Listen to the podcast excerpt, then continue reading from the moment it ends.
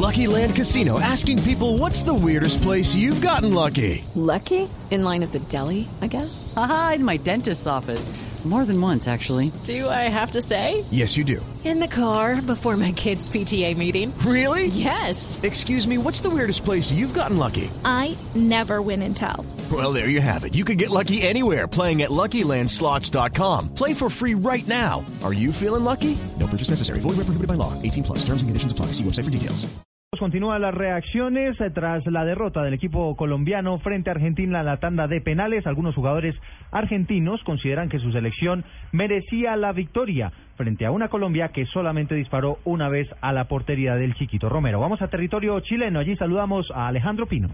Tras superar en los penales a la selección Colombia con un 5 a 4, recordemos, el partido en los 90 minutos terminó 0 a 0, la selección argentina regresa a una semifinal de Copa América. Esto no ocurría desde el 2007, recordemos que en 2011, cuando Argentina fue anfitrión de la Copa América, quedó eliminado en cuartos de final por Uruguay, equipo que a la postre fue campeón. Esta vez Argentina buscará el título enfrentando al ganador entre Brasil y Paraguay, duelo que se disputa esta tarde. Carlos Tevez habló sobre la angustiosa clasificación a estas semifinales. Lo hablábamos antes de patear los penales que, a un finalista o a un cuarto de final que te patean una vez al arco, quiere decir que estamos haciendo muy bien las cosas y eso gracias a mi compañero, ¿no? Tras la clasificación argentina, el Morbo se toma la copa, la posibilidad de que tengamos el clásico continental frente a Brasil en semifinales. Depende, por supuesto, de lo que pase hoy entre Brasil y Paraguay, pero está ahí, latente. Desde Santiago de Chile, sede de la Copa América 2015, este es un informe de Alejandro Pino Calat.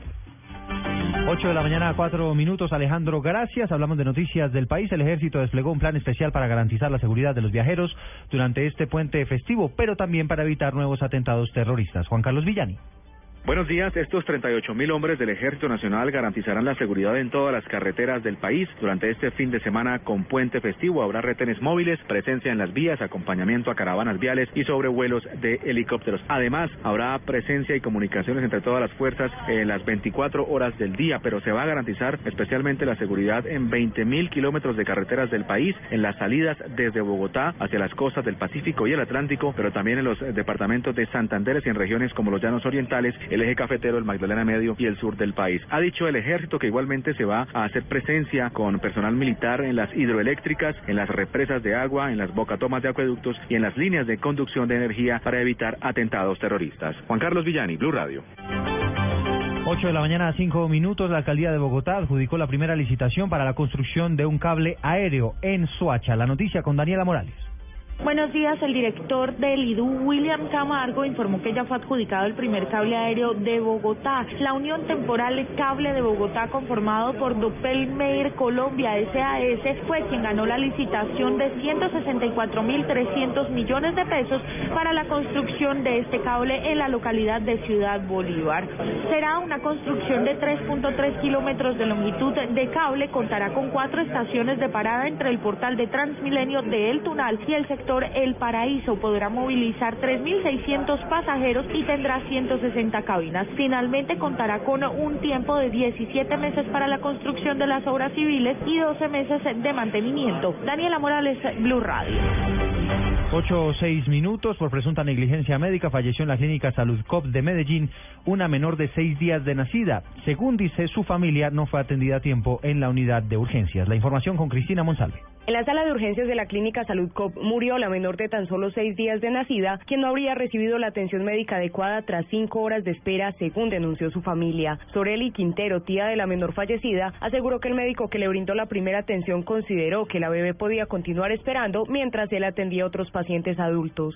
A las 7 de la mañana, siete y media, llegó ella a la clínica con ella y le hicieron el, el triaje y la calificaron en dos. Y la niña no, no recibía pechito ni teterito desde las 2 de la mañana. Y vaya para afuera y espere, que ella puede esperar más. Y ella se le entró cuatro veces a, a los médicos, doctor, mire, mi niña está muy mal, se está poniendo pálida, se está muriendo, atiéndemela. Que no, que espere, que ella está de quinta. Y murió a la una y veinte, cuando ya la pasaron allá para atenderla, ya la niña estaba muerta. Los familiares afirmaron que ya interpusieron la denuncia ante la fiscalía para que tome las medidas respectivas con este centro asistencial. En Medellín, Cristina Monsalve, Blue Radio.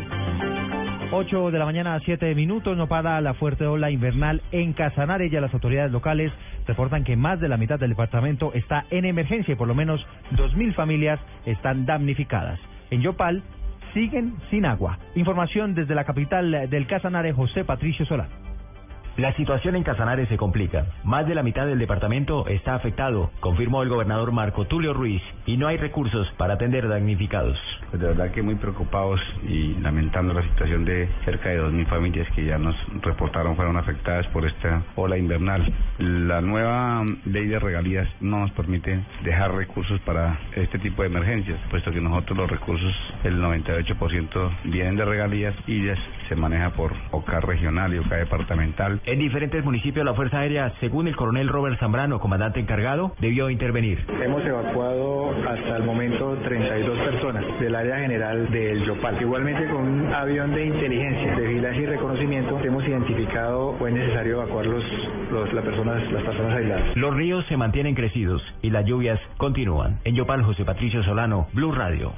Noticias contra reloj en Blue Radio.